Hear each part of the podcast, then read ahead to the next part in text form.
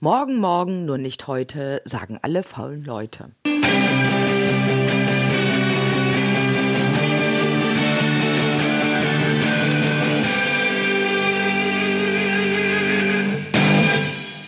Herzlich willkommen zum heutigen Podcast aus der Reihe Verkaufsfrequenz.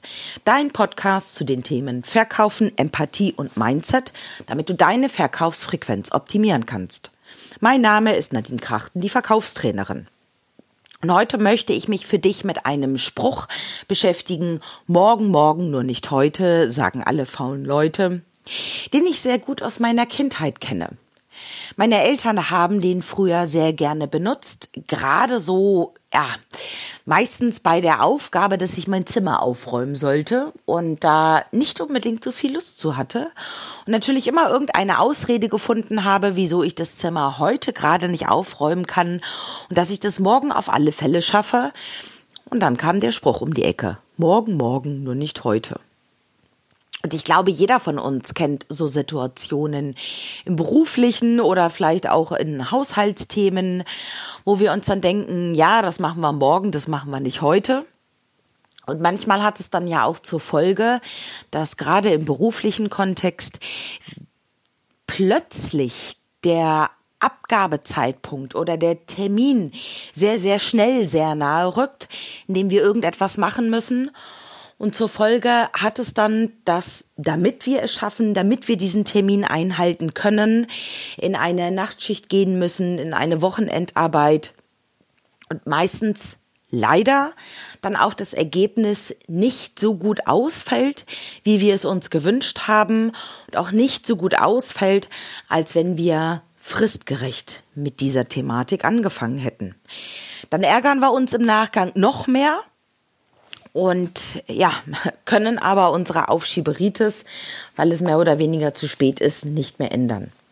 Und deswegen möchte ich dir fünf vielleicht einfache und trotzdem herausfordernde Tipps mit an die Hand geben, wie du es schaffst, deine Aufschieberitis ein klein bisschen in Bann zu halten oder in Zaum zu halten, damit du nicht in Nachtschicht oder in Wochenarbeit ein vielleicht nur semi-optimales Ergebnis abliefern musst.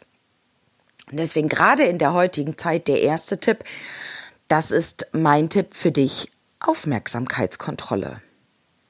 Wir sind heute alle vernetzt und in jedem erdenklichen oder nicht erdenklichen Augenblick kommen irgendwelche Nachrichten rein. Sei es über Facebook, über ähm, Messenger, über WhatsApp, über E-Mail. Und wir neigen ja doch häufig dazu, mal eben schnell zu gucken, was das gewesen ist. Und auch wenn wir dann, wenn wir geschaut haben, sehen, oh, es ist nicht ganz so wichtig, sind wir einfach mit unserem Fokus abgelenkt und brauchen wieder eine ganze Ecke länger, um uns auf die eigentliche Arbeit zu konzentrieren. Deswegen mein erster Tipp, wenn du an einer Arbeit sitzt und keine Aufschieberitis haben möchtest und sie auch so schnell und so gut wie möglich erledigen möchtest, mach einfach mal dein Handy wenigstens auf lautlos, schalt deinen E-Mail-Account aus und beende auch mal für kurz die Social Media Plattformen. Denn im Normalfall, sind wir mal ganz ehrlich, ist nichts oder in der Regel nicht so wichtig, als dass es nicht vielleicht mal eine halbe Stunde warten könnte. Das zweite ist das Thema, habe deine Emotionen bitte in Kontrolle. Weil manchmal dauern die Dinge ein bisschen länger, als wir es gedacht haben. Und dann kann sehr schnell Frust kommen. Und dieser Frust ist kontraproduktiv zu unserem Tatendrang. Und je mehr wir natürlich in die Frustfalle hineinpacken, äh, hineintappen, Entschuldigung, desto länger dauert eine Arbeit. Deswegen achte einfach drauf, wenn du in eine Frustfalle mal reintappst, dann, und das ist in Kombination mit dem dritten Tipp, sei dir bewusst, dass Misserfolge einfach dazugehören und dass Rückschläge immer wieder dazugehören, wenn wir irgendeine Arbeit erledigen wollen. Und dass es nur einfach menschlich ist wenn sie uns vielleicht mal kurz aufhalten. Sie sollten uns aber nicht aus der Bahn werfen. Also deswegen Tipp 2 und Tipp 3 für dich. Achte auf deine Emotionen und sei dir bewusst, Misserfolge gehören dazu, sollen dich aber bloß nicht aus der Bahn werfen. Den vierten Tipp, der ist natürlich auch in Kombination mit den ersten Tipps, ist die Motivationsfalle. Irgendwann haben wir vielleicht keine Lust mehr durchzuhalten. Und in dem Zusammenhang möchte ich dir gerne zwei Tipps, gerade Motivation mit äh, auf den Weg geben. Zum einen, wenn du merkst, dass du ja in so eine Motivationsfalle hineintappst, dann überleg dir, welchen Anreiz du dir schaffen kannst, wenn du durch dieses Motivationstal durchkommst. Also wie kannst du dich persönlich belohnen, wenn du durchgehalten hast? Und der zweite Tipp dann auch, belohn dich bitte auch. Feier dich und genieße einfach, dass du durch dieses Tal der Tränen durchgekommen bist.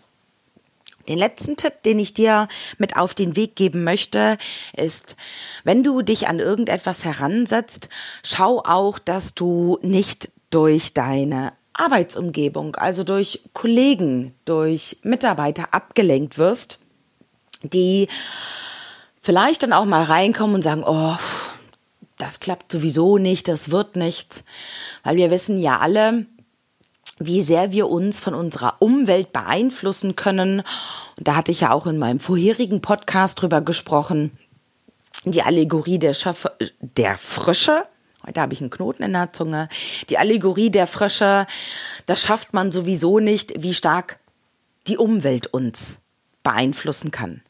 Deswegen, wenn du durchhalten willst und wenn du auch starten willst, achte nicht so sehr auf deine Umwelt, was die zu dir sagt, sondern schau einfach, dass du dir eine gute Motivation schaffst. Und gerade zu dem allgemeinen Thema Motivation am Arbeitsplatz, weil da gibt es ja auch die Gallup-Studie zu, die einfach festgestellt hat, dass wir sehr häufig nicht so motiviert sind am Arbeitsplatz und das uns und unserem Unternehmen unwahrscheinlich viel Geld kostet, habe ich im Rahmen des Online-Personalkongresses sieben Tipps für dich. Und diese sieben Tipps sind unabhängig davon, ob du Mitarbeiter oder Führungskraft sind, sehr wertvolle Tipps. Und wenn du Lust hast, an dem Online-Personalkongress teilzunehmen und dir nicht nur meine sieben Tipps abholen möchtest, sondern auch zum Beispiel die Tipps von Stefan Friedrich, der bei dem Online-Personalkongress auch dabei ist, dann hol dir dein kostenloses Ticket. Wie du das Ticket bekommst, findest du in meinen Show Notes. Und wenn du das über meinen Link machst, ist es selbstverständlich auch gratis für dich. Und gerade bei einem Online-Kongress ist ja auch der Vorteil, du kannst dir überlegen, wann du dir welchen Speaker es ist an fünf Abenden jeweils drei Speaker, also 15 Speaker, wann du dir welchen Speaker ganz bequem von zu Hause oder von unterwegs anhören willst. Ich freue mich, wenn du mit dabei bist und wenn du dir dein Ticket sicherst für den Online-Personalkongress. Und jetzt keine Aufschieberitis mehr, sondern lass es krachen. Deine Nadine Krachten.